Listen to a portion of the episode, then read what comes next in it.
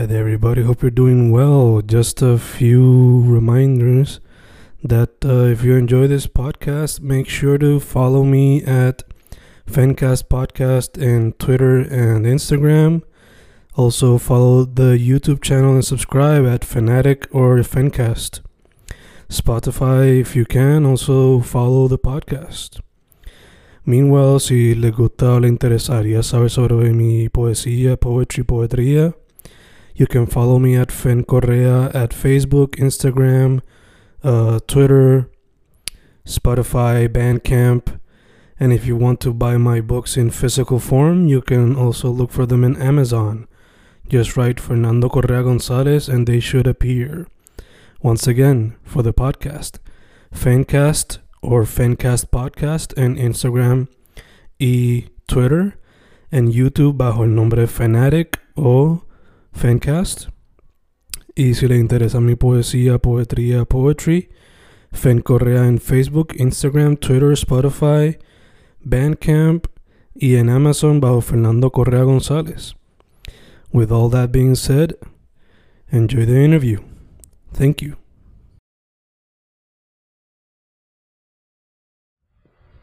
Y estamos ahí grabando, grabando, Fincas grabando. Hoy un episodio con yo creo que es la primera persona que entrevisto del stand-up scene aquí en Puerto Rico. eh, Tito Sánchez, parte del stand-up, podcasting scene. ¿Cómo estamos, dude? Todo bien, todo bien, súper, súper. ¿Cómo te fue, cómo te ha ido el día? Hoy bien, ahorita estábamos grabando, aquí en la casa grabamos un par de podcasts, ahorita estábamos grabando Yo esperaba más de ti. Oh, claro. Acabamos más o menos de terminar de grabar ese, que lo grabamos lo, bueno, en el momento que se está grabando esto ahora mismo, que es el lunes. Oh, sale, otro, sale otro día, sale otro día. Ya, ya, obligado, obligado. Mm. So, tienen como que la fábrica ahí. Sí, sí, sí. Podcasting, podcasting. Uh Gacho, gacho. So, mano, yo supe de ti creo que fue el año pasado, porque, again, sé un poco de stand-up de allá afuera, o sea, los clásicos como Chappelle, Chris Rock, what have you, Richard Pryor, whatever. Y ahora, pues, gracias al podcasting, pues sé más de, you know, eh, Tommy Bonds, Bobby Lee, eh, Bert, Kleisler, eh, toda esta gente. Eh, para la gente que no entiende el chiste de Bert Kreischer, pues, get up to date. Este, pero solamente de Puerto Rico, pues lo único que se ve de comedia era como que, you know, lo que vemos en la televisión, y Gama, cosas así. So, primero que todo, para la gente que no sepa quién es Titito Sánchez y por qué es stand-up y la música, mano. bueno, sí, yo, bueno, llevo haciendo stand-up un par de tiempito. En verdad hay una escena de stand-up pasando en Puerto Rico. Lleva tiempo y siempre, hay gente como que, que está y después se quitan y después otra gente llega. Pero está pasando, está pasando. Lo único que no está en los medios de comunicación porque, pues... Ya, ya, En la televisión. So, ¿cómo fue que tú, o sea, ya que en Puerto Rico como tal, el arte no lo miran como que algo para sobrevivir. Y el stand-up quizás no se le da el, el, apoyo comparado con la música, por ejemplo. ¿Cómo, ¿Cómo, tú decidiste, ok, stand-up es la que hay, este es el calling call, y cómo integrar la música? Bueno, yo empecé a hacer stand-up en el 2012. Mm. En, el, en el 2012, sí, sí. Y de verdad yo ahora mismo, yo ahora mismo estoy viviendo, se puede decir, de esto. Pero eh, igual yo vivo con bien poquito como quiera. o sea, yo... Y eh, exactamente antes de empezar la pandemia, yo estaba, le había dicho al, trabajo que iba a dejar el trabajo, que iba a vivir, mira, yo voy a vivir de lo que yo hago, que se joda, yo soy un señor ya, yo no tengo hijos. que si puedo, puedo ser un, puedo ser un loser fácil, sin afectarle a nadie. Me afecto yo mismo nada más. Y pasó la pandemia y pues nos pusimos a trabajar más en tratar de hacer más podcasts y producir. Y siempre estamos, siempre he estado en esas también, siempre de seguir produciendo. Y poco a poco, pienso que se, se va dando la cosa, en verdad. Poco a poco se va dando. Todavía estoy buscando sobrevivir de esto y se está haciendo, por lo menos, lo estamos Estamos, estamos sobreviviendo. poco a poco, poco a poco. Eh, ¿Y la música era algo que siempre estaba como parte de tu stand-up? ¿O eso fue algo que tú lo tenías desde chamaco? Desde, desde siempre yo he hecho siempre eso musiquita. En, cuando yo viví en Nueva York un par de años y allá tocaba en una banda que se llama La Soviética, que se llamaba, mm. de rock dominicano. Oh, y yo era el único puertorriqueño ahí, cantaba ahí y siempre he hecho canciones y desde que empecé a hacer stand-up siempre lo mezclé con, con, con, con musiquita, con cancioncitas. Gacho, gacho. Eh, que me gustan hacer las dos cosas, son dos cosas que me gustan. Sí, de hecho, o sea, Calzoncillo Music Nights, básicamente la mezcla de ambos y el formato podcast. Los podcasts como tal, ¿eso lo decidiste ya cuando estabas como que pues haciendo cosas acá se puede decir, como que llevaba tiempo pensando, ah, yo quiero hacer un podcast y quiero hacer un podcast de, de, de música. Mm. Y después en un momento empecé, comencé a hacer este, como unos live que hacía a veces de que me paraba en calzoncillos a, a, a, llamear yo solo con el pianito. Y alguien me dijo, ah, cabrón, invítame a hacer esto, que tú estilo allá, a tocar, a llamear. Y yo pensé, contra si yo puedo hacer, puedo hacer un podcast de, como que estamos calzoncillo music night, estamos en la casa jangueando y llameando y tocando música como si estuviésemos en la casa. Sin juzgarse musicalmente ni nada. Esto es vacilón. Y salió, y, salió esto de calzoncillo.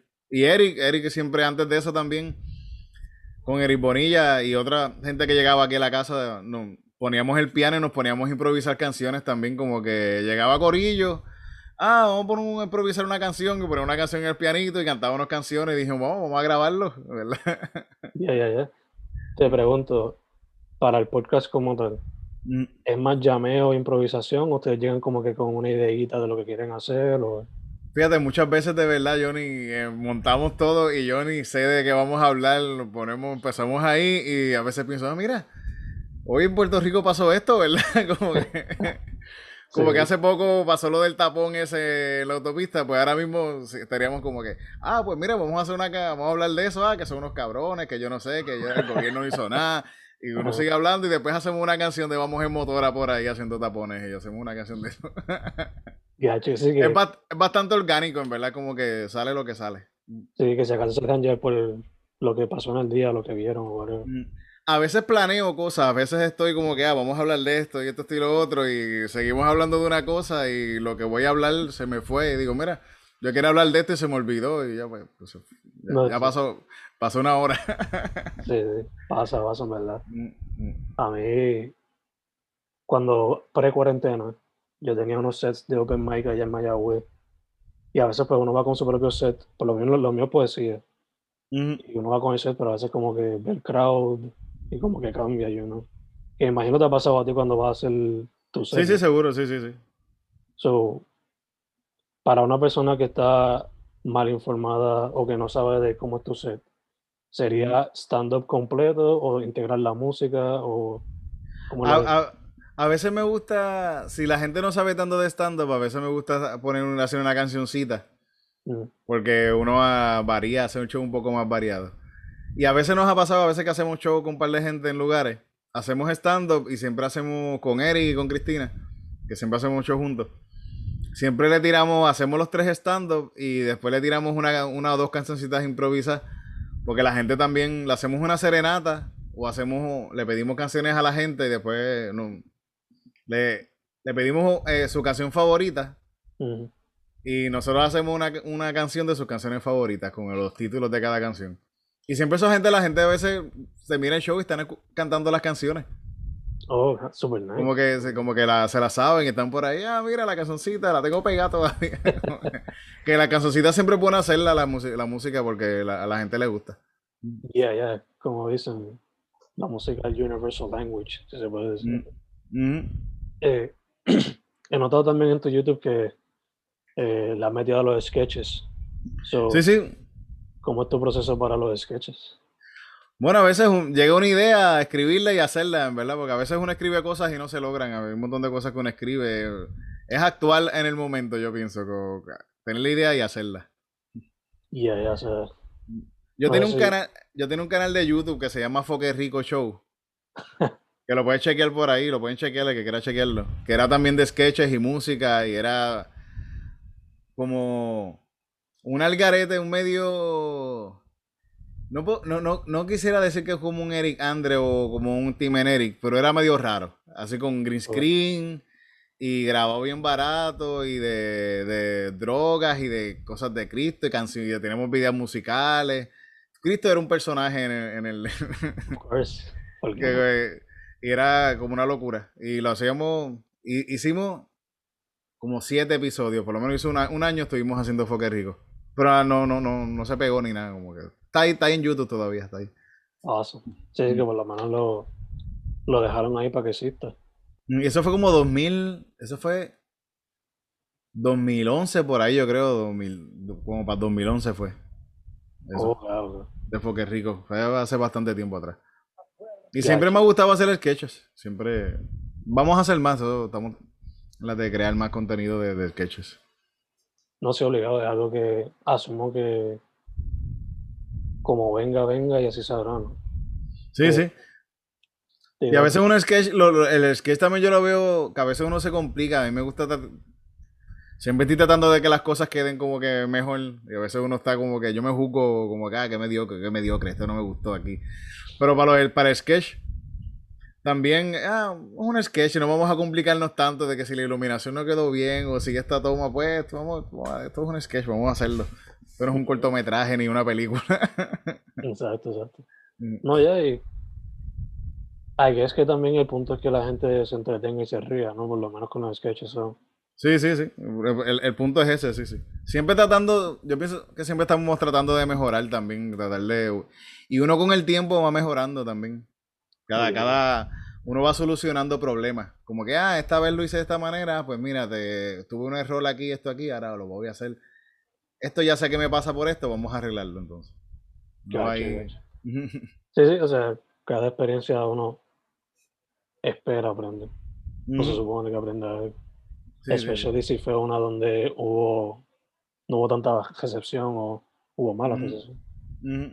So, dicho eso de los sketches, ¿cómo es tu proceso para cuando vas a hacer música? Música, pues fíjate, ahora mismo estaba pensando que tengo que recoger bien mi cuarto y mi casa. Para tener una esquinita con los teclados y ponerlo más, más organizado para tener el, tiempo de, en verdad ponerme a hacer música de nuevo. Ahora mismo estaba pensando en eso mismo, que debo recoger aquí y tener el teclado, los teclados listos para cuando, y coger tiempo para hacerlo. Porque ahora mismo con calzoncillo lo que hago es hacer calzoncillo y practicamos música ahí y jugamos ahí. Sí, sí, que no tienes como que quizás no está tanto la disciplina, sino más cuando para cuando vas a hacer calzoncillo music. Mm, sí, sí, sí. Gacho. También tengo, una cuestión de la banda también, de la Puerto Rican Orchestra, que ya mismo también se, grabó un disco y estamos ahí ya muy a punto de sacarlo. Super nice. Mm, que tengo la, tengo la camisa de la Puerto Rican. Sí. Está, medio jodida, pero es punk, es punk así que se... Exacto. De hecho, eh, ¿eso se puede esperar para este año o para después de...? Yo espero que este año, eh, por lo menos, sacar quizás un videíto o dos y subir las canciones a Spotify, por lo menos tenerlo por ahí en las redes ya subiendo la música. Que la gente lo escuche. Super Sí, sí, que vacilan, que vacilan. Mm. Eh, entonces, para stand-up como tal, ¿tú eres de esta gente como Jerry Seinfeld que tiene libretas llenas de chistes o es como que te deja llevar por experiencia y eso es lo que... Pero yo escribo, yo le escribo casi siempre, siempre, y cuando voy a hacer un stand-up, cuando voy a, subirme a hacer un show, pues ya tengo las cosas escritas, sé lo que voy a decir, lo escribo completito. Y después lo vuelvo a escribir de nuevo a veces. Y entonces voy a un bosquejo y lo voy haciendo más pequeñito hasta que. A tener claro cada, cómo va cada. qué chiste va detrás de cada otro ahí.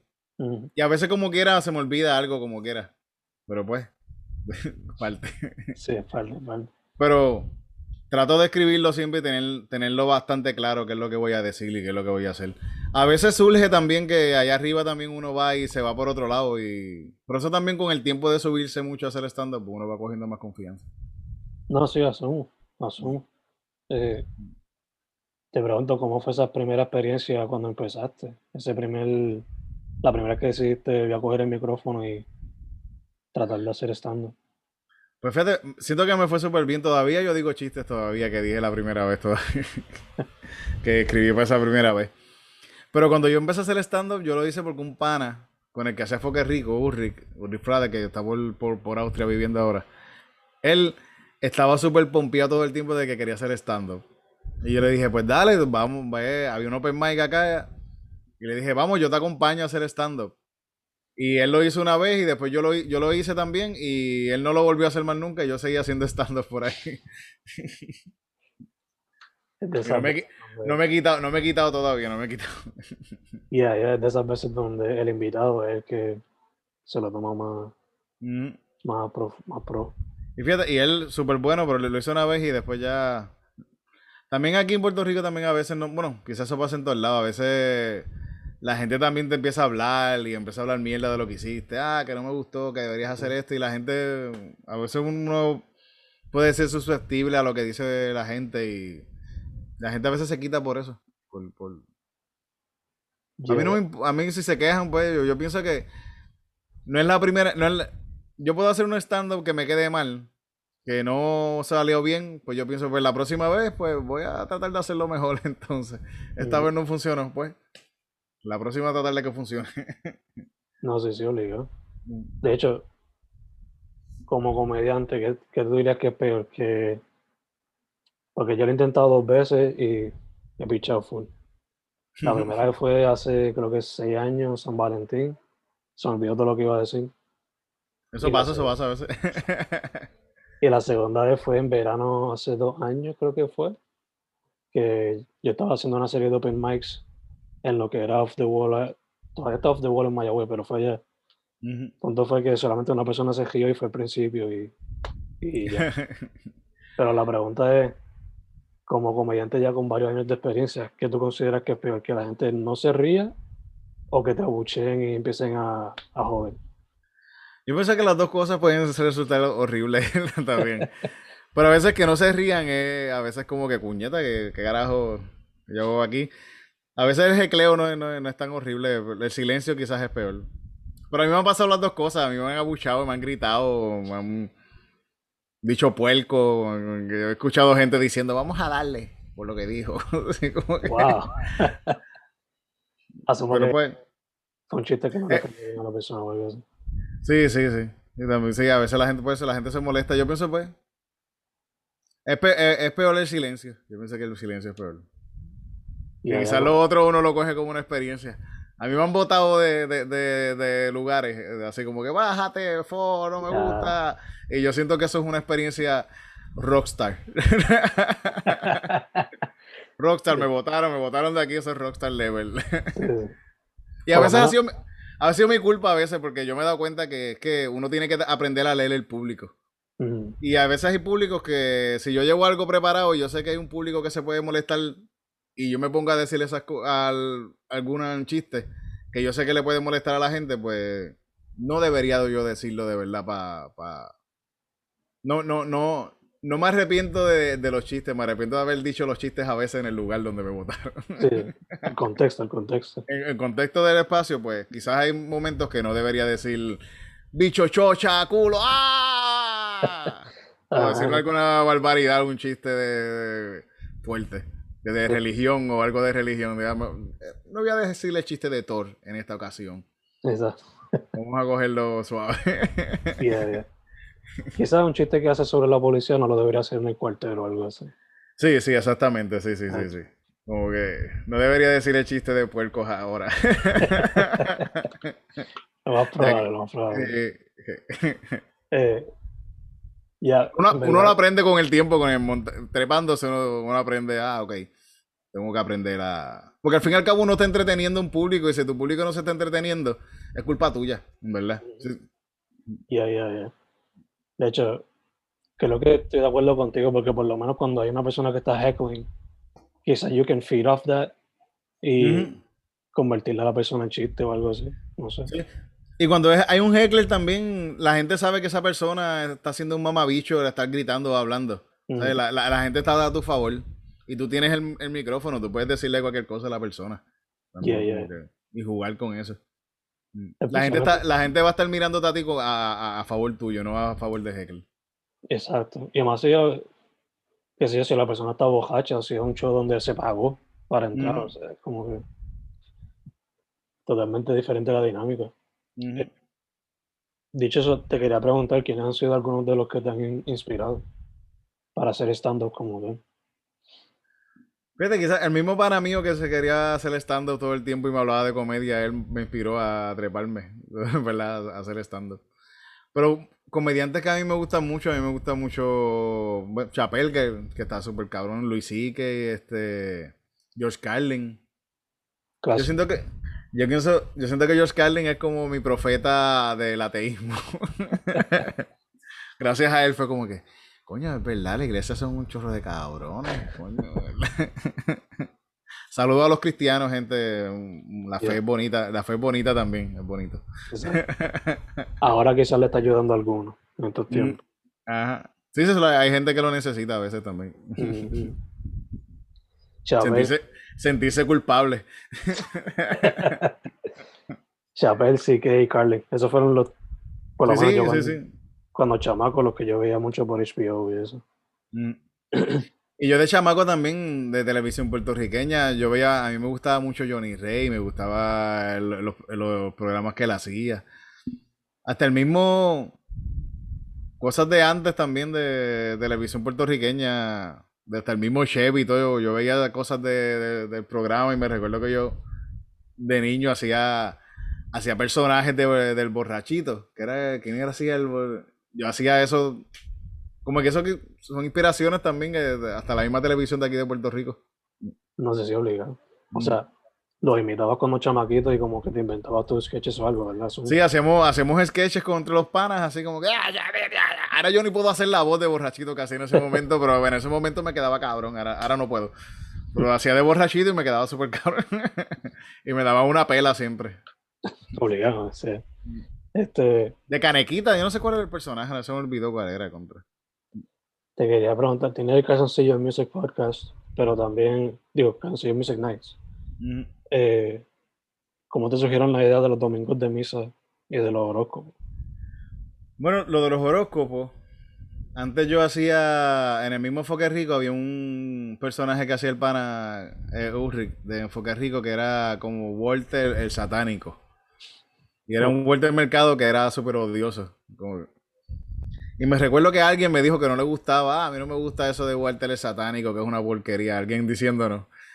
¿Por qué no hacen algo como si fuese un guardia de seguridad que hace el horóscopo? Y yo pensé, coño, quizás eso puede funcionar porque es como que absurdo también. Y ahora, después de un montón de tiempo que lo tenía pensado hacerlo, con la pandemia, se puede decir que empezó a hacerlo, empezando la pandemia, empezó a hacer el, el, horóscopo. Ya más o menos lo tenía escrito antes de que empezara, pero. y he seguido haciéndolo. Lo de pastor, siempre a mí me encanta. Yo me he leído de la Biblia para de niño, me la leí par de veces, fui bastante religioso y me la leía. Y cuando era, llegué a hablar a la frente en la iglesia y eso. Y siempre de que la leía hasta de, de niño, siempre le cuestionaba a mi mamá cosas. Como que me, me, hacía estudios bíblicos todo el tiempo y me enseñaba todas las historias de la Biblia. Y yo decía, pero mami, ¿de dónde vienen? Si Dios estaba el mundo, ¿verdad? Y, Dios creó el, el, mundo, nos creó a nosotros, ¿quién, ¿quién creó a Dios? Y él estaba ahí. Y decía, ah, contra, ¿cómo? Pero entonces, ¿cómo estaba ahí? ¿Cómo salió? Y cuestiones de las historias de la Biblia también que, que leía me parecían como que absurdas de tipo tirándose a sus hijas, que matando gente así, tanta muerte y tanta sangre, siempre me parece como algo muy al garete. Y me parece bien loco que no se lo cuestionen, en verdad.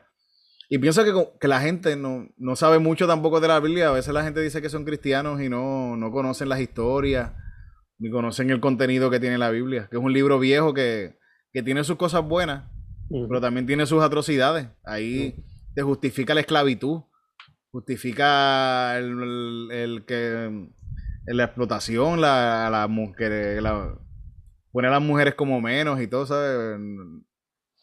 Pienso que es bueno, pienso que me gusta leer como que enseñarle a la gente, leer esto, vamos a leerlo y vamos a, a, cuestionarlo un poquito, vamos, mira, esto está raro, ¿verdad? Mm. Como que Una cosita que como que me da fucked up. Sí, sí, sí, sí, sí. Pero eh, también tiene sus cosas buenas, tiene su, tiene, tiene, tiene sus cositas. Ahora que la leo así leyéndolo, haciéndolo de pastor, a veces digo, coño, en verdad esta historia está bien cabrona. Coño, está bien, está bien fantástica, me encanta. Ahora, ¿cómo la metemos para el stand-up? Para hacerla diferente. Como que eh, los, los, otros días estaba viendo eh, una historia de David y. y el rey David y Saúl. Mm. Que, que Saúl y David están llegando después de una guerra. Estos tipos son unos guerreros, hijos de puta. Bien cabrón. Y las mujeres, cuando llegan a, a, ellos a, la ciudad, empiezan a, a, cantarle. David mató, Saúl mató a sus miles y David a sus diez miles. Y yo pienso, contra esta, esta bruta que esta gente está haciendo canciones haciendo coros y canciones a estos asesinos. Esto, y la gente habla de que el reggaetón, eso es cosa de nuevo, de estos tipos hablando de que matan. Pero esto viene de, hace tiempo atrás y estos tipos son personajes bíblicos que se supone que son los buenos, ¿verdad? Y eran. Mataban un montón de gente, eran unos. También tiene que ver la época también, pero está como que medio el garete también. Sí, sí, sí. Que, se, que se glorifique esta, esta violencia. Exacto. Sí, sí, que no es como que un libro que se puede seguir así porque sí. Sí, yo pienso que tiene yo pienso que la cuestión es, por más cristiano que uno sea, uno no puede coger y, tener esto como si fuese total verdad.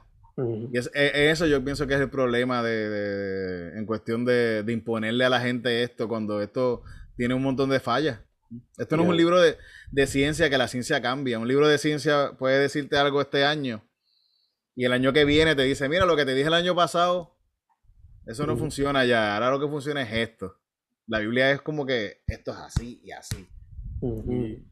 No es bueno cogerla de esa manera. Exacto, exacto. Mm, mm. Es que, como este, no se puede coger así, el fanatismo a veces ciega a la gente. Sí, sí, sí. También uno puede ser fanático también de otras cosas también. Uno tiene que tener cuidado también con lo, con lo, con lo, con las ideas de uno también. Obligado, obligado. Más, se ve mucho más ahora en la era de la, de la Te quería preguntar, le mete al stand-up, mete la música, podcast, los sketches, ahí se trabaja el video y el cine de vez en cuando. ¿Algún otro medio que no has podido practicar que te gustaría? Bueno, a mí me encantaría. He, actuado en un par de cortometrajes. Ahora mismo se supone que también ya mismo voy a salir en otro corto. Actual me gusta también, me gusta la cuestión de actual. Y eh, lo más que me gustaría es escribir, también tratar de escribir cine. Que es algo que, que llevo tiempo tratando de escribiendo cosas y he escrito cositas así, pero eso es lo como que lo que más quisiera hacer. ¿Y sería también comedia o sería algo totalmente Comedia, las dos cosas, comedia y otra cosa, cualquier, mezclar un poquito de, todo. A mí, me, a mí, me, encanta mucho el cine, pienso que el cine es un, medio bien cabrón que se puede incluir todo, todo. se puede incluir todito ahí. Obligado, obligado. Mm. Si fuese a decir tu top 3 películas de cuarentena ahora mismo, por eso. ¿De, de Tarantino? De cuarentena. De cuarentena, ah, de cuarentena. Déjame ver contra. Fíjate, eh, Parasite estuvo bien buena, la de Parasite.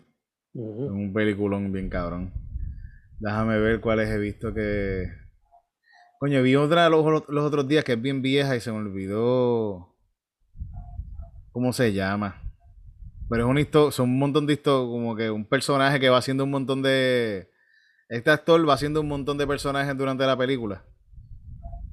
Y se me olvidó cómo se llama, pero está bien buena contra. Y a ver qué más. En un momento vi un par, de películas así de, de. de la cuestión de la, de la negritud en Estados Unidos, de ser negro en Estados Unidos, que. En un documental de que se llama I'm Not Your Negro. Mm. ¿De quién es el que este? Eh, de James Baldwin, un escritor. Y ese documental está bien, está bien bueno, fíjate. Y las entrevistas de él en, él tiene par de en YouTube, hay par de entrevistas a él y él hacía debates y cosas con otra gente. Y el tipo habla súper cabrón, coño. James Baldwin. Ese está en Netflix, ¿verdad? Ese documental. Creo que I'm Not Your Negro, creo que está en Netflix, está bien bueno. Él, él vivió un tiempito, vino a Puerto Rico, visitó a Puerto Rico un tiempo y hablan en el documental que, que estaba en, el momento que estuvo en Puerto Rico por la playa y eso. eso no, no, sabía eso, o sea, sé de su como que trayectoria y eso, pero no sé qué mm. venía para acá. Mm. El, tipo se fue a Francia y en Francia fue que lo vinieron más, pudo escribir más y hacer más cosas que en Estados Unidos. Ahí documentando la experiencia del afroamericano. Eh, asumo que lo que te inspira es el día a día, pero fuera de eso, ¿qué otras cosas te inspiran cuando vas a hacer, ya sea música, sketches, stand-up, lo que sea? uno mismo, uno mismo, yo a veces que uno mismo, cosas que uno piensa a veces también, y me inspira, los gatitos me inspiran. no se me inspira a tratar quizás a veces de, de ser un mejor ser humano. Como que el amor inspira, el amor inspira, la playa inspira. Mm, mm. Puerto Rico inspira, hay cosas súper bonitas en Puerto Rico, como hay cosas como que los algaretes también inspiran. El horror inspira también. la desgracia inspira.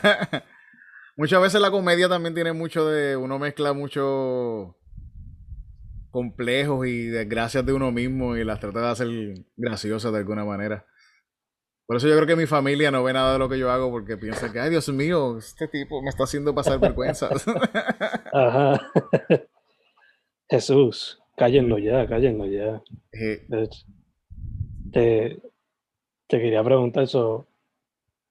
Este, ya, o sea, como todo, muchas veces, por lo menos cuando yo escucho los podcasts, de que si yo sea Tiger Belly, Your Mom's House, el que sea, muchas veces eso es algo que sale prominente en lo que inspira la comedia.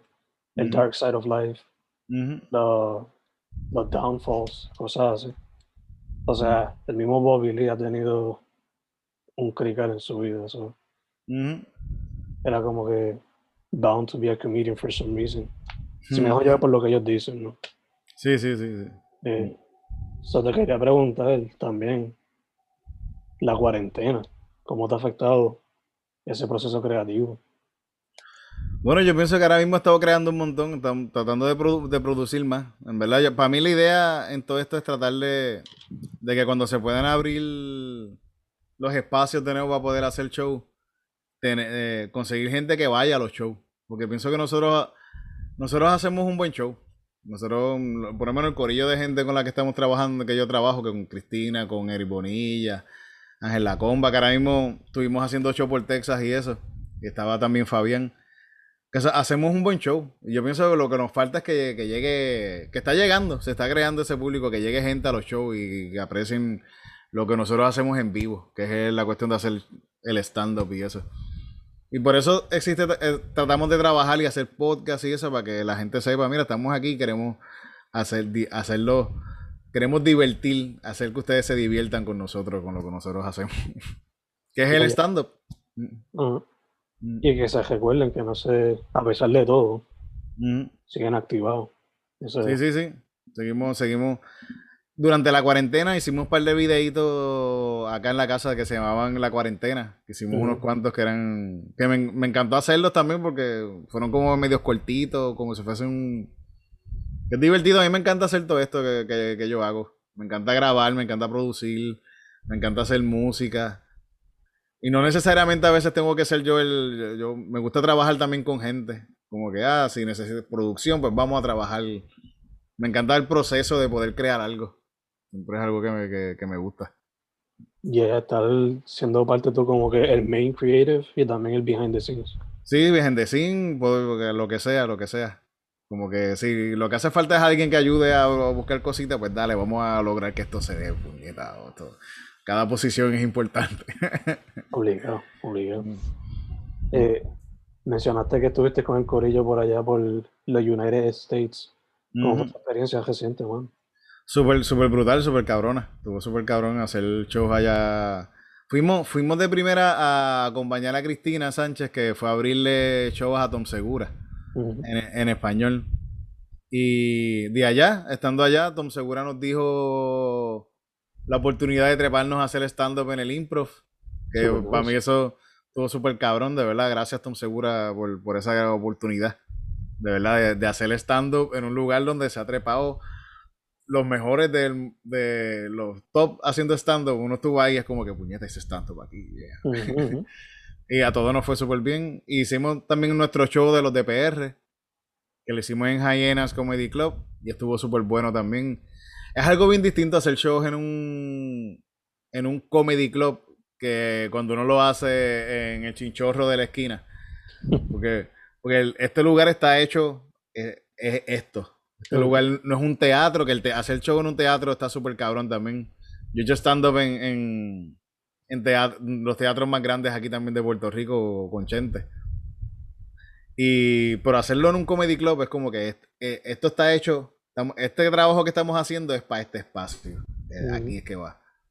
Y está súper cabrón hacerlo. Nice. De hecho, te pregunto.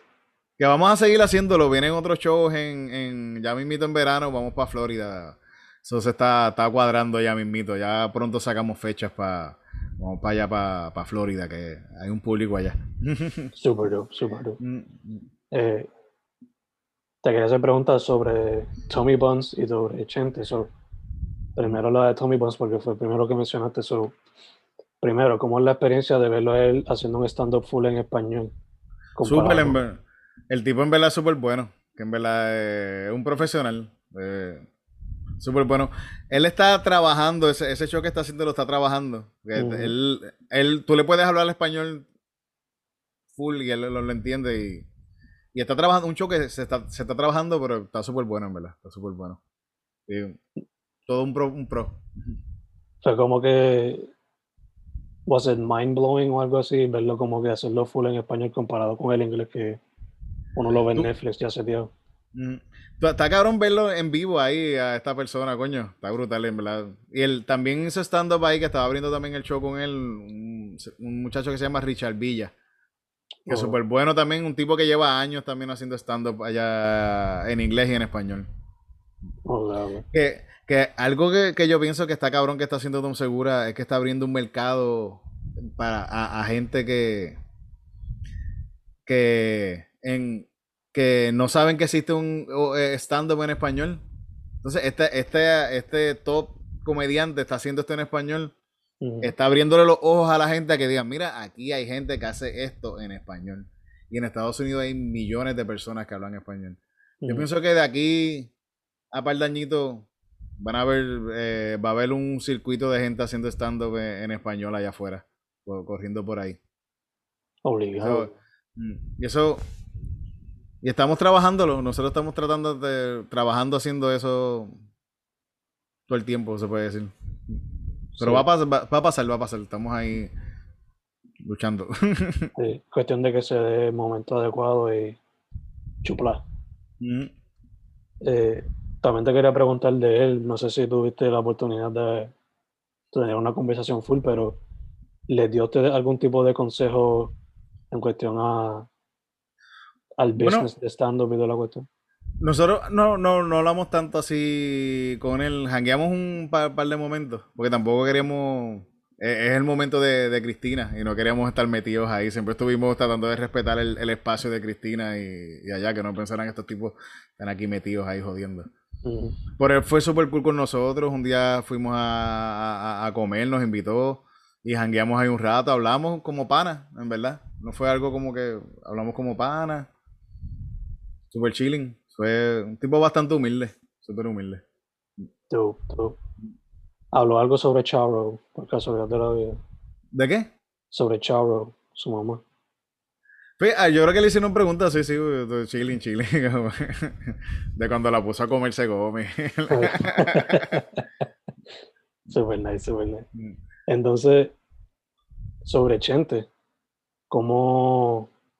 O sea, asumo yo que la gente, por lo menos joven, lo tiene como que en el top de los comediantes de la escena ahora. Mm. ¿Cómo él lo no ha ayudado, pero lo ha aconsejado a ustedes como que para llegar a ese nivel.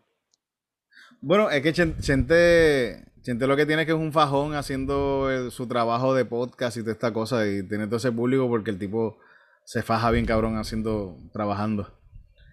Y stand-up, yo pienso que es lo más que él le gusta, pero él todo lo más que hace es para lograr hacer los shows de stand-up por ahí. Y él, cuando él me invitó a hacer el. Yo abrí los primeros dos especiales de él. Yo trabajaba mucho con él antes también, con Idel. Yo era como que parte de, que todavía trabajo con ellos, siempre, siempre trabajo siempre con ellos. Pero yo estaba más o menos filmado y todo con, con Idel, estaba como que era parte del grupo de comediantes. Y me, me dijeron para, hacer para abrir los shows y los abrí. Es una experiencia súper cabrona, de verdad. Siempre eso lo agradezco. De poder hacer stand-up en estos espacios de teatro súper cabrones, hacer teatro eh, stand-up en el Tapia. Eso es un teatro súper bonito y que tiene un montón de historias. Fue una experiencia, fue una experiencia súper cabrona. Me recuerdo que en Ponce, en, en Ponce está el, Teatro La Perla, es el de Ponce, ¿verdad? Sí, no me equivoco, sí. Que en un momento, antes, meses antes de hacerlo, de ese primer especial, nosotros habíamos hecho stand-up en un negocio que está a la otra esquina del, del Teatro La Perla en una tarimita que, que, que, era igual de pequeña que este sofá, así, una, como que una cosa pequeñita. Y yo pensando, está cabrón que nosotros hicimos stand-up aquí hace como tres meses atrás. Y ahora habría gente aquí y ahora estamos haciendo un show en el, en el teatro más grande que tiene el ese municipio. Y de los más importantes de Puerto Rico. Está cabrón. Informar sobre el diferente tipo de venue que tiene que pasar el comediante para eventualmente llegar a... Sí, yo pensé que todo el mundo pasa por eso, toda la gente, el mismo, hasta en cuestión de música, J Balvin tocó, eh, cantó en un sitio de la barra de mierda antes de llegar a estar cantando en todos los lugares más importantes del mundo, el mismo Bad Bunny también. Esas son cosas que... Bueno, yo le abrí show a Eladio Carrión cuando estaba por acá Cuando, cuando Eladio Carrión empezó a hacer su, su música y cosas, él hacía shows de, esta, de, eh, quería hacer stand-up comedy. Y yo le abrí los primeros shows que él hizo así a él. Hicimos canciones y todo, hicimos música y todo. Y ahora el tipo está súper pegado por ahí, bien cabrón. Y yo digo, coño, en verdad, y fíjate, fue un, es un muchacho súper trabajador. Porque desde que hicimos, cuando yo le abrí esos shows, él fue súper dirigente y eh, súper responsable de que nos reunimos, hablamos de lo que íbamos a hacer en los shows, hicimos, hicimos canciones y todo para los shows. pues está donde está porque es un fajón también. Toda esta gente está donde está porque trabajan con cojones, en verdad. Julio. Se fajan, se fajan. Mm. O como dicen en el underground, josean. josean. Sí, sí, sí. Eh, mano, dicho todo esto, ya que llevas nueve años haciendo stand-up. ¿Qué tú me puedes decir sobre la escena del stand-up en Puerto Rico para la gente que no sepa? Bueno, pues que está pasando. Nosotros estamos siempre tratando de hacer open mic. Ahora mismo se supone que hiciéramos, queríamos hacer un open mic en un parque, que, la, que estamos haciéndolo open mic al, aire libre. Mm. Pero no lo vamos a poder hacer en estos días porque como cambiaron las reglas de, lo del COVID, no se pueden hacer actividades así en la calle. Pero el open mic, los open mic pasan, están pasa, eh, van a seguir pasando, por lo menos cuando se puedan hacer van a seguir pasando, que para mí es lo más importante en la cuestión de, del stand-up. Hacer los open mic y hacer los shows de nosotros también, pero yo pienso que, que existe el open mic abre las puertas a que si tú quieres hacer stand-up o Juanito quiere hacer stand-up, que esté la puerta abierta para que diga, mira, puñeta, yo puedo ir el sábado al show de esta gente en el parque y si llego temprano allá me apunto. No nos importa si tu primera vez, tu quinta vez o lo que sea, nosotros te apuntamos y te damos cinco minutos para hacer el, el, tu, tu espectáculo ahí, en cinco minutitos. Y yo pienso que eso es lo más importante y lo estamos haciendo y vamos a seguir haciéndolo. Para que se cree la. El. Para que se cree el, el, el, espacio para hacerlo. Para que se cree la, la, la, la, comunidad. Y se mantenga siempre en la mente como que este día va a haber stand-up siempre, eso vamos para allá. Sí, sí, sí. Pero también hacer los shows de uno también, eso para que, para que en los open mic no, no, no cobra. de hecho, de hecho. Pero los open mic son para practicar también, que también, si van a un open mic, no se esperen ver este a, a Luis Sique haciendo stand-up ahí. Pero puede ser que ahí esté Luis Sique charreando un día cuando estaba empezando. Estaba ahí pasando la mal y después. Y se puede, se puede porque estas cosas de que Cristina haya estado ahora mismo abriendo la Tom Segura, es como que gente, estamos, estamos en un mundo chiquitito y estamos aquí todos y se va, se va esparciendo poco a poco y se van dando las oportunidades por ahí. Exacto. Se puede, poco a poco, pero se puede. También el stand-up, basándome en lo que yo he escuchado de todos, es un, es un arte que para cuando tú vas a explotar, te dan las concos sí, sí, sí, sí, bueno, toda esta gente después de 10, 15 años es que vienen a... Mm. O sea, creo que el más joven que yo he visto así que ha tenido un especial es este chamaquito este de Nueva York. Que estuvo en Saturday Night Live y toda la cuestión. Este, flaco, él fue novio de Ariana Grande. Ah, sí, sí, sí, sí, sí, sí. Se me olvida el nombre ahora también contra, pero... Pero él es como que el más joven que yo he visto que tiene un stand-up y no tiene 30 años, creo, mm. si acaso. Hay, hay par por ahí, par que, que... También a veces eh, el mismo, yo creo que el mismo de Chappelle, yo creo que desde los 16 años por ahí está haciendo stand-up. Que es como que si empiezas a los 16, ya a los 25, 26 vas a, vas a estar duro haciendo. Sí. Por eso ya, ya, ni hace, ya ni hace chistes, ya él ya no me siento aquí a hablar de lo que me salga de los cojones. Literal. voy a dar parte rant, parte te voy a educar y parte te voy a dar chistecito, básicamente. Mm. Mm. ¿Verdad que creo que fue que Andrew Schultz que lo describió como que ya está en otro nivel que no se puede como que comparar a stand-up regular. Mm. Eh, yo creo que esas son todas mis preguntas regulares. Y así, así es.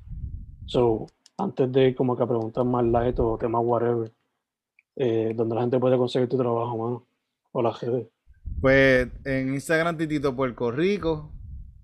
Abrí un TikTok ahora ahí, a ver si Titito Sánchez, pueden buscar Titito Sánchez en TikTok, que quiero hacer un par de cositas. Este, en YouTube pueden buscar Titito Sánchez, Calzoncillo Music Night y estoy seguro que le va a salir el canal mío de YouTube. Vayan y suscríbanse al canal que ya mismo estoy a punto de llegar a los mil subscribers. Después de... El canal empezó en el 2007. y todavía no he llegado a, a mil subscribers. Y hay un montón de contenido ahí. Hay 117 calzoncillos con Eric. Hay como 6, 7 calzoncillos que yo hice en la cuarentena solo. Hay cosas de Pastor Sánchez, y horóscopo ahí hay animaciones cortos que yo he hecho desde el 2007, hay cosas ahí puestas, hay hasta stop motion animation. Cuando quería ser artista, antes. Lo que ven desde los principios, principios. Sí, sí, sí, sí. Y ahora mismo 982, por favor, Sí. 982, ya mismito. En un momento yo no sé qué pasó, yo, yo pensé que me faltaban como llegar como 6 para llegar a, a 1000 y de repente voy y, no y veo que estoy en 900 como que 60. Pero ha subido porque si están 980 y pico, estamos llegando. Bueno. Poco a poco, poco a poco. Mm. Eh, ahora preguntas como que fue, de hecho mencionaste hacer el podcast sobre... Ah, y voy a hacer, voy a hacer un OnlyFans pronto también, a mí, según lo que dicen, OnlyFans no es solamente para... No, no, no, no va a ser de desnudo, pero va a ser como que estoy en el medio. Que sexy que estoy hoy. Mm". pero, va a ser algo de comedia, pero como que medio cringy quizás. No sé, pero, pero, lo quiero hacer, lo quiero hacer. Eso va, estoy, estoy en las de producir un par de videitos, por lo menos un videito a la semana. De algo así en calzoncillos. En, sí, calzoncillos. Estoy lavando calzoncillos en la casa. Ajá. Aunque sea por la joda, por la joda. Sí, sí, sí, sí. Bueno, yo creo que Eric Andre tiene un, un OnlyFans. Y hay un, hay un montón de artistas, raperos y cosas por ahí que, que no necesariamente es de, de, Tienes que salir enseñando el bicho el culo. Exacto. No necesariamente tienes que meterte cosas por el, dentro del cuerpo. no para hacer nada más. Pero se lo puedes hacer si quieres, ¿verdad? Exacto.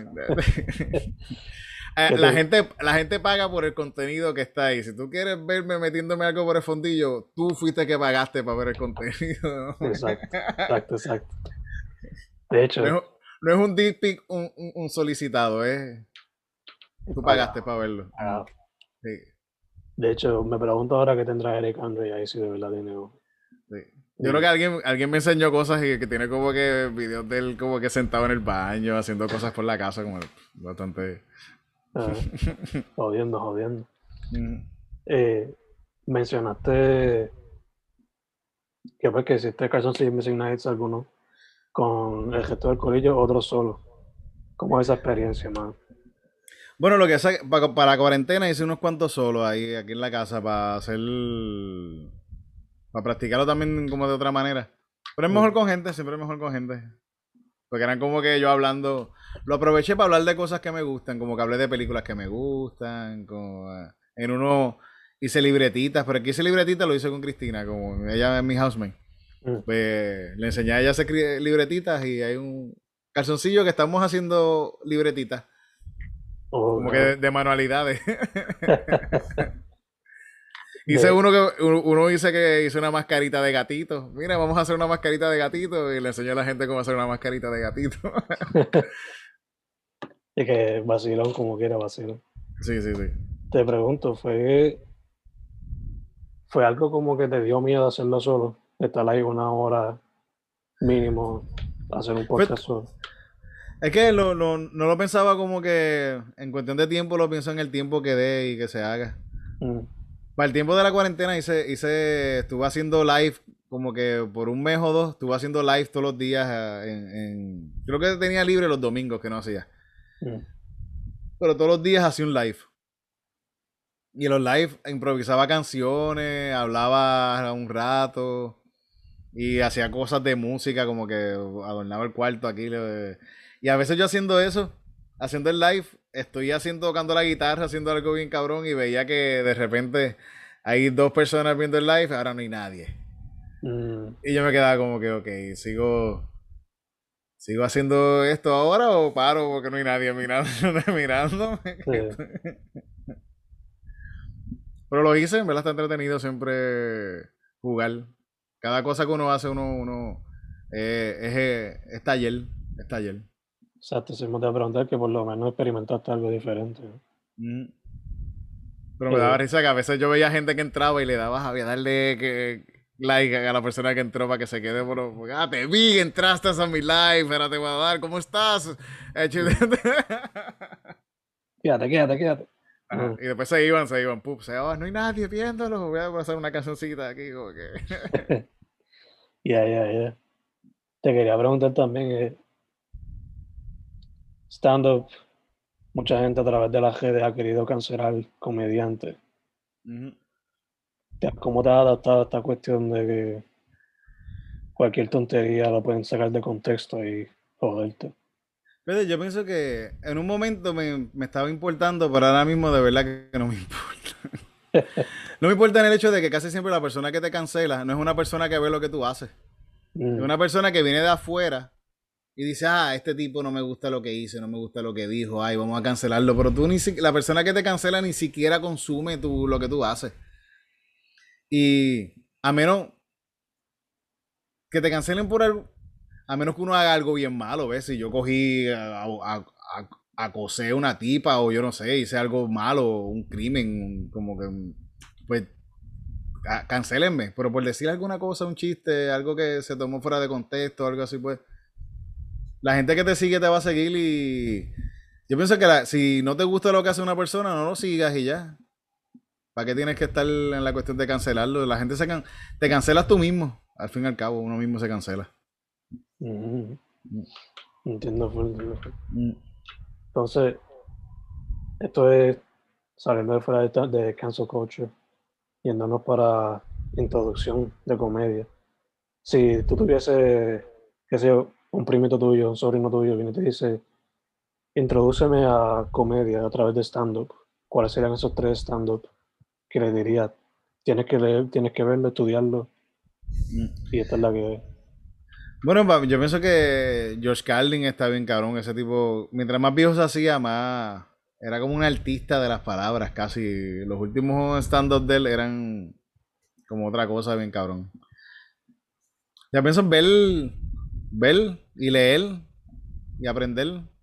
Y no solamente leer, ver y cosas de comedia también, yo pienso que es bueno ver de, todo. Hay un tipo que, que tiene libros y todo también. Y también tiene un canal de YouTube que él da clases de, de stand-up que se llama Greg Dean. Mm.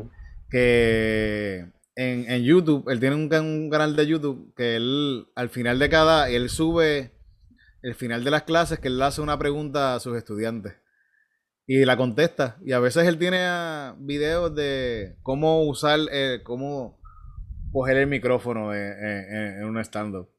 Y de verdad uno lo ve y dice, contra, él tiene toda razón. No te cojas el, cuando vayas a coger el micrófono, aguanta esta parte de acá porque si no, a veces pum, y te das en la cara. Y yo a veces, esas cosas que a mí me han pasado, pum, me doy en la cara. Como que cogerlo, el micrófono lo coges acá, coges el stand y lo pones para acá. Y tú, ves, y, si, y, tú ves un show de, de stand-up de cualquier comediante y tú ves que empieza el show, está el, el, el stand, lo cogen, lo cogen, lo aguantan, lo cogen y ponen el stand para el lado y hacen su show. Como que son hay técnicas, hay técnicas de crear chistes, hay técnicas. Y pues, eh, por eso es importante leer y, educarse eh, eh, en eso y aprender. Y esos videitos de Greg Dean, el que quiera chequearlos, en verdad son bien buenos. Da muy buenos consejos. Awesome, awesome. Mencionas eso y rápido pensé que serán como que la pirueta, como que sacan el mic. Sí, sí. Tú lo ves casi todo, casi todo hacerlo un lo ponen acá, lo ponen, ponen para el lado. Sí. Mm.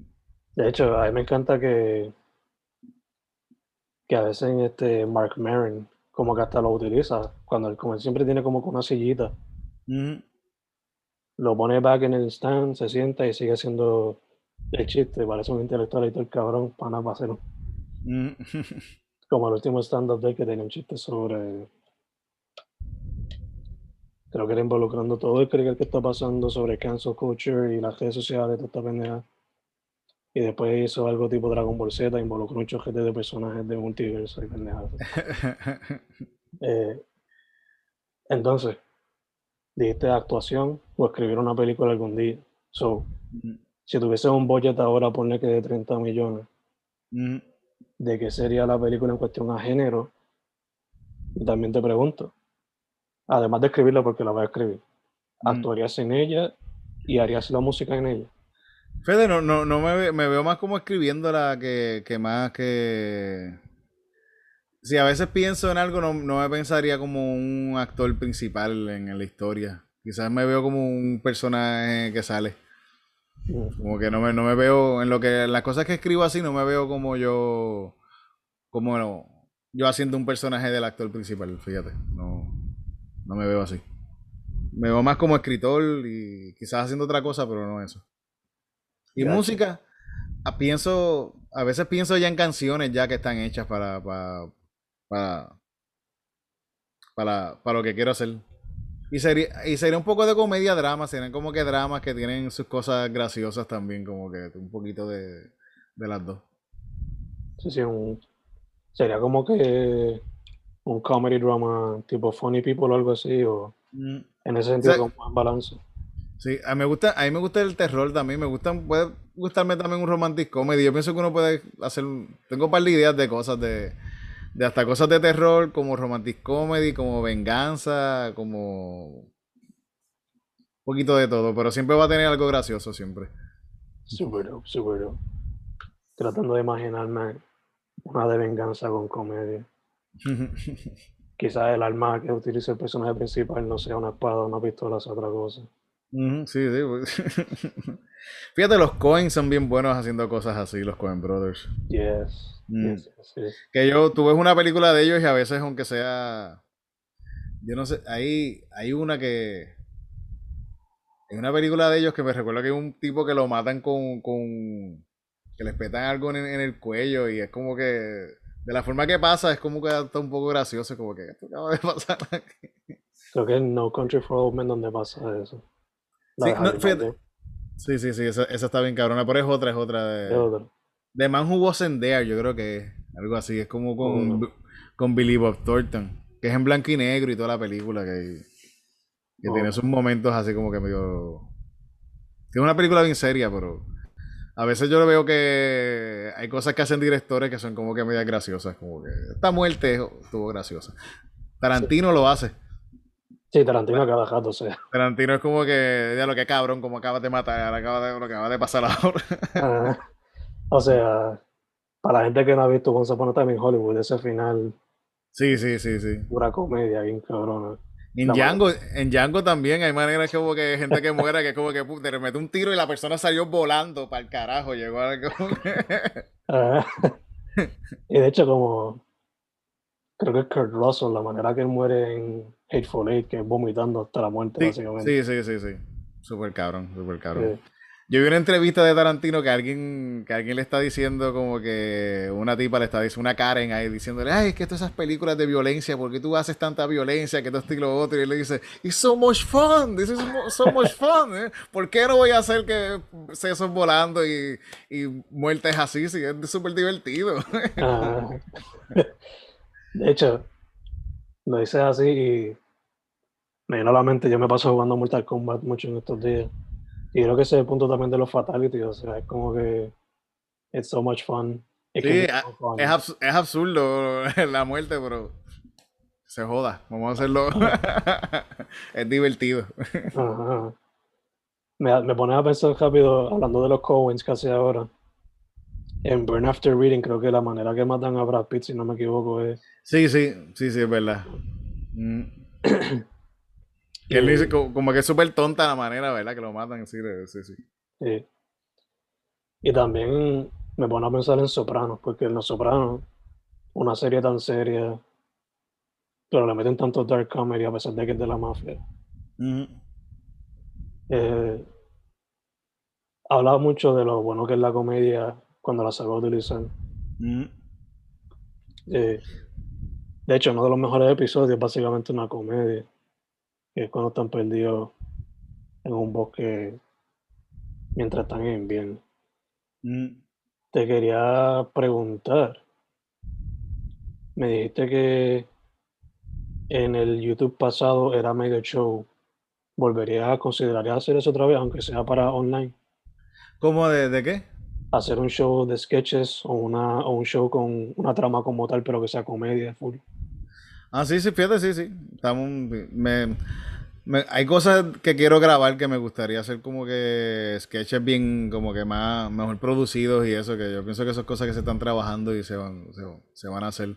Pero comenzarlas pronto. Yo tengo un par de cosas escritas que me gustaría que hacerlas. Dope, dope, dope. Mm. De hecho, algunas series favoritas que tengas, que sean comedia o lo que sea, para la gente que esté en cuarentena todavía. Fíjate, yo soy, yo casi no veo muchas cosas, pero yo hago, cuando veo cosas estoy viendo, estoy viendo porquería, se puede, estoy viendo Winter Soldier y veo cosas de superhéroes y eso, porque yo no quiero pensar mucho en nada y pienso, esto me divierte un ratito y, y ya, como que veo, veo esas son las cosas que yo veo últimamente. Gacho, gacho. So, ¿tienes Disney Plus? Este... Bueno, no, no tengo Disney Plus, pero las veo. ah, oh, ok. okay. una manera clásica, una manera clásica. Sí, sí, sí, sí. Estoy al día, estoy, estoy al día, estoy al día con Winter Soldier. con, con The Falcon and the Winter Soldier. yes, yes, yes. De hecho, hablando de streaming y esas cosas, ¿llegaste a ver Godzilla vs. Kong o todavía no tenía la fíjate, la vi en estos días, la vi en estos días, la vi. Estaba haciendo un par de cosas, pero la vi mientras estaba haciendo cosas y fíjate, estaba de lo más divertida, estaba divertida. ¿Verdad que sí? ¿Verdad que sí? Yo pienso que a mí me encanta el cine, me puede gustar una película como Parasite, que es una genialidad bien cabrona, como también veo Godzilla vs. Kong y me la disfruto también. Quizás no me la disfruto igual que la otra, pero me la, la puedo ver tranquilo y chilling, qué bueno. Se cayeron a puño estos animales de CGI. Sí. en verdad que sí, más estamos iguales en eso, o sea. Yo lo puedo, puedo apreciar las dos cosas. Una super cosa de superhéroes como una película así, como que. Más como que coño, esto es un peliculón. Sí, sí, sí. Mm. O sea, es como el, el clásico argumento este tonto de que esto no puede ser digno de ser un filme porque no tiene X cosas. Sí, qué carajo, en verdad, sí. Yo pienso que es bueno que se haga cine zángano, como también se hagan cosas profundas también, como que tú, tú, uno como persona tampoco está todos los días para ver noticias de gente muriéndose. Como que eso no es, uno también, por eso la música popular está un, el reggaetón y toda esta cosa por ahí está, tan pegado y todo, toda esta cosa, porque es música para divertirse y vacilar, la gente no quiere estar pensando mucho. También es bueno ver otras cosas, también a veces, la gente se encierra en eso, pero... No, es o sea... Uno lo puede apreciar, yo puedo apreciar, aprecio el esfuerzo también que, de crear. Cuando algo está, crear algo es bien difícil y tener los cojones de hacerlo está que hay que darle respeto. y más, a veces hasta uno, si son proyectos como que, qué sé yo, bueno, yo siempre pongo Evil Dead 2 como un ejemplo. Mucha gente pensará que es algo trashy o whatever, pero es un proyecto que se hizo del Cora. Es super fun. Si lo miras de sí, sí, es super fun. Y me disfruto de eso como puedo disfrutar algo como Hereditary o algo así. O... Sí, exactamente, sí, sí, igual, igual. Hereditary, esas películas de este tipo están súper cabronas. Pero es igual, yo me puedo disfrutar las primeras películas de Sam Raimi, esas así. sí, sí. Y está cabrón que él haciendo eso, que la, primera Evil Dead, que es como que una B-movie de terror, ¿verdad? Y este tipo terminó haciendo la trilogía de, de, Spider-Man, bien cabrón. Y es un buen, es un buen director. El, el mismo que en eso yo creo que hay uno de los calzoncillos que yo hice solo. Que hablé de las películas de. No, fíjate, solo hablé también con, en un episodio de calzoncillos de, de Peter Jackson. las primeras películas de Peter Jackson están en YouTube para verla. Está este Bastage, está para verla y está en buena calidad. Y se ve súper cabrón. Está Brain Dead también. Está Brain Dead, sí, sí. Que son películas. Y, está la otra, la de la de Meet the, Meet the Peebles, algo así, Meet de, que, es, una pesadilla, es unos mopeds en, ácido con heroína y crack y cristal met, eh, metiéndoselo por la nariz. Es, horrible, hay violaciones, hay canciones de, de, sexo anal, es súper fuerte, está grabado de una manera como que no es grande, está grabado. Yo de que no vi eso de niño porque una pesadilla. Pero está cabrón que este tipo terminó haciendo fucking Lord of the Rings. Yeah. La trilogía completa. Mm, que en verdad, Peter Jackson. Y esas películas de Bastéis, yo la otra día la estaba. Eso es algo, fíjate, que vi en la cuarentena, que la volví a ver. Y uh que, que me, encantó de nuevo verla, verla de nuevo Bastéis. que sale, él, sale él en la película también, una película que hizo en como todos los fines de semana por un año, creo que la estuvo haciendo. Uno de los primeros actores de la película que sale al principio, uno de los actores que sale al principio, creo que él tenía una idea de que ese fuese el actor principal y después la esposa del tipo se, se encojonó con él porque estaba trabajando en la película. Mm. Y él dejó de trabajar en la película y después como que un par de meses después la esposa lo dejó y se volvió. Entonces sale de nuevo el tipo de nuevo al final porque la esposa lo dejó. Está cabrón. Y Peter Jackson, coño. Está cabrón verlo, de, verlo hacer eso y después verlo el, el, prestigio que le llegó a quien, una super, super fajón, específicamente con esa trilogía. sí, sí, sí.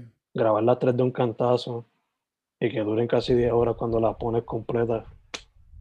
Otro nivel. es un trabajo bien cabrón hacer todo eso y, y, director, ser director de cine debe ser horrible porque a veces uno está haciendo un show. Yo hago, yo corro los open mic. Yo estoy haciendo el open mic. Y, y todo, todos los que salen en el Open Mic se pasan preguntando, mira cuando me toca a mí, mira que, mira que esto y lo otro. Y es como que tú eres el director de una película, tienes a todo el mundo está preguntándote cosas todo el tiempo, tú tienes que tener la paciencia de poder bregar contigo, con tu ego y tu, tu jodienda y bregar con el ego de toda esta gente que también hay actores que, tienen su ego al garete también, que eso, la gente que hace trabajar con gente es difícil. Sí. Y cuando eres director, pone, pone que la película dura 20, 20 días de filmación para una super low budget. Como quiera, tienes que volver loco haciendo esa pendeja. Yo sí, y imagino que siendo el director tienes que estar antes de ir al, set ya tiene que estar preparando cosas, acaba el día de filmación y estás preparando las cosas para el otro día. Y la gente, la gente haciéndote preguntas del vestuario, haciendo, ah, mira, esto está bien, como que, mira, ponemos esto aquí. Mira, por no te salga el culo, puñeta, no importa. sí, dale, que se Tampoco puede ser así porque termina siendo un mediocre, pero... La iluminación te gusta, sí, sí, sí, fuck it, fuck. dale, sí, sí, sí. Por eso en estas películas trabaja gente que son unos duros también, porque todo el mundo está a un nivel bien hijo de puta y el director eh, dice, confía en el trabajo de esa gente. Por eso es bueno tener gente con, en el, trabajando que tú confíes en lo que ellos hacen y darle la confianza a la gente también, como que yo confío en que tú vas a hacer un buen trabajo. Que a veces como que no tiene ni que haber hasta mucho lenguaje hablado, simplemente body language te deja saber como que está cogiendo chulo. Sí, sí, sí, sí. Si tú tienes gente que trabaja bien cabrón, tú vas a saber que van a hacer un buen trabajo. Yeah, yeah, obligado. Me menciona eso del stand-up y la gente viniendo a preguntarte a cada rato, me recuerda cuando yo estaba cogiendo en Off the Wall, hecho. ¿Verdad que la gente te está haciendo preguntas todo el tiempo? Mira, cuando me toca a mí, te, toca después de este. Ok, y al rato la misma persona. Mira, ya, ya, ya, cuando me toca, yo, ya mismo, ya mismo, ya mismo. falta este, falta este. Y el otro, ah, mira. O si no, a veces que se. Cuando le toca, no está porque se fue a, a fumarse un, cigarrillo o a hacerse la fría o whatever. Y te pasa en el mic, ¿dónde está tal persona? ¿Dónde está tal persona? Y no está ahí. Después, o a veces a veces hay que aprender a que hay gente que hay que ponerlas temprano porque si los pones muy tarde está muy borracho ya al final. Va a ser La próxima tengo que ponerla este más tempranito porque se me emborracha demasiado al final. Ya, ya, ya. En verdad que... Yo, soy uno que a veces, me, haciéndome recuerdo los open mic que hacíamos en, el ensayo, que yo así corriendo el open mic, los primeros, a veces se trepaban 20 personas a hacer stand-up. Que ya, ya después del 12 ya yo estoy borracho también y yo estoy, estoy arriba hablando.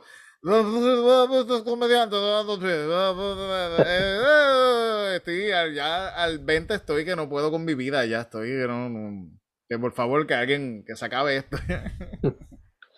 ah, no, pero por lo menos 20 personas en stand-up, o sea, por lo menos cuando ya se allá en Mayagüez los open mics, lo más que tuve de gente que hizo stand-up como tal fueron como que tres en un día. Eh, por lo menos allá es casi unheard of. Que por lo menos es bueno saber que está una escena activa. Sí, sí, sí, sí, sí. Y, va a seguir pasando, eso va, se va, vamos a seguir trabajando eso. Mientras se siga cultivando, obligado va a seguir gente llegando a eso. Quería preguntarle, a mí lo más que se me presentó gente a un open mic, que era incluyendo poesía, música y stand-up o lo que te di la gana de presentar, porque hay gente que llegaba y decía un history lesson, por ponerlo así.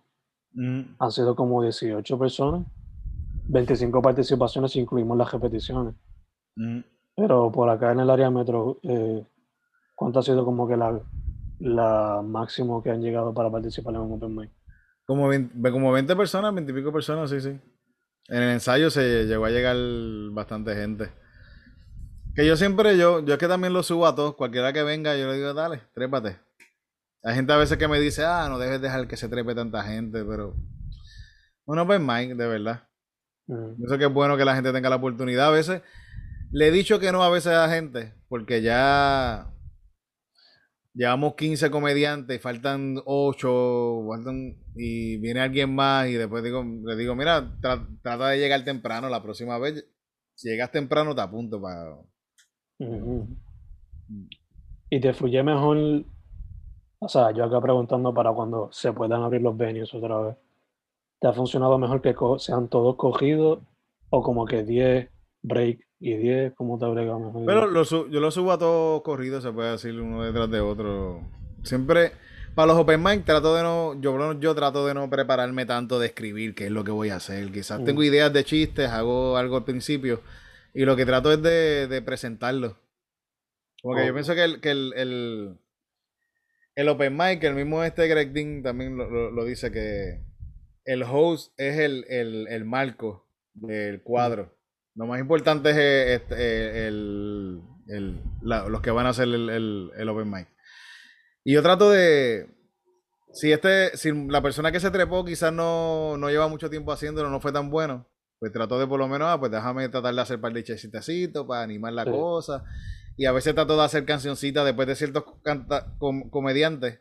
Pues digo, ah, pues, pues vamos a hacer una cancioncita para hacer algo distinto, para que la gente también, para darle otro, otro, como que el break quizás es un, set de que hago yo una canción. sí, pero no es como que vamos a 10 minutos de break, tú me una fría o whatever y... No, no, no, no, no. Gacho, gacho. Y como va corriendo así, la gente sigue bebiendo como quiera, la gente... Sí. A mí por lo menos me ha fluido mejor así también, como que todo cogido.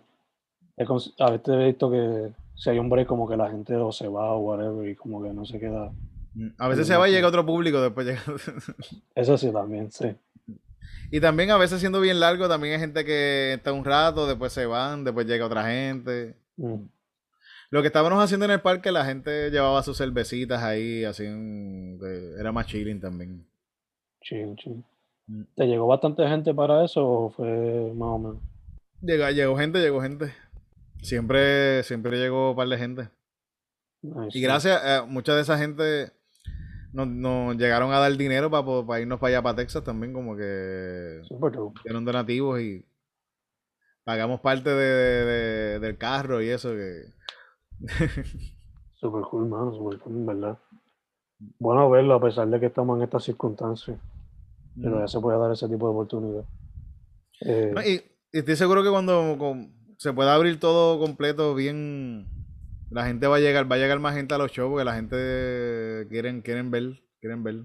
Están encerrados en la casa viendo todas estas cuestiones de streaming que está cool, pero también hay arte que pasa al momento en vivo y pasa un momento y se fue y se acabó y hay un montón de canciones que hacemos Calzoncillo mi Night, yo lo hacía con público antes. Y ya, ya mismo se supone que iba a comenzar esta semana, pero voy a estar haciendo algo en videito el día que lo grabo. Pero pronto voy a volver a hacerlo en el NIE. Mm. Que ya hablé con el dueño, me llamó y estamos, hablé y queremos comenzar a hacerlo de nuevo con público. Súper súper cool. Que es mucho más cool uno hace las canciones y la gente está ahí, y la gente tira temas. Se vuelve medio loco a veces porque la gente se pone a hablar y gritar. sí. Pero es un show improvisado, de, de, improvisación. Sí. De hecho, te quería preguntar algo, que se me fue ahora mismo. Fuck. Ah. Llevar nueve años metiéndole a esto, varios podcasts en proceso, ha hecho sketches y toda la cuestión. ¿Tienes en mente producir algún stand-up special como tal cuando se acabe esta chavienda? Mm, bueno, sí. Eh, más o menos he tratado un par de veces de hacerle unos shows como que míos de, de stand-up y música. Que más o menos con la cuestión de la Puerto Rican, a veces quería mezclar eso un poquito, hacer un show. Lo he hecho varias veces, pero todavía siento que no me ha salido como, como, como yo creo que me conviene. me ha salido más o menos, más o menos. pero he tenido un par de practiquitas de, de, hacer un show de, una hora y pico. y eso quiero, quiero, quiero, va a, se va a seguir pasando también. Voy a. Creo que se está trabajando. Sí, seguir puliéndolo hasta que por fin se sienta como que Awesome, dude, awesome. Eh, cerrando, mano. Aquí en tu social media para que la gente sepa. Eh, Titito Puerto Rico en Instagram, Titito Sánchez en Facebook. Eh, yo creo que en. Yo tengo. Ah, casi no uso Twitter, pero tengo Twitter, creo que Titito Sánchez. Creo que buscando Titito Sánchez lo sale en Google. Creo que lo, lo primero que sale soy yo. Y en YouTube que vayan y se suscriban al canal, y se suscriban vamos a, estamos haciendo contenido todo el tiempo. Perfecto, perfecto. Hermano, primero que todo, gracias por decir que sí sin ningún problema. O sea, Nada, seguro, sí, sí, sí. Estamos aquí. Yo, soy un yes man casi siempre. awesome. casi siempre, casi siempre. Cuidado, cuidado.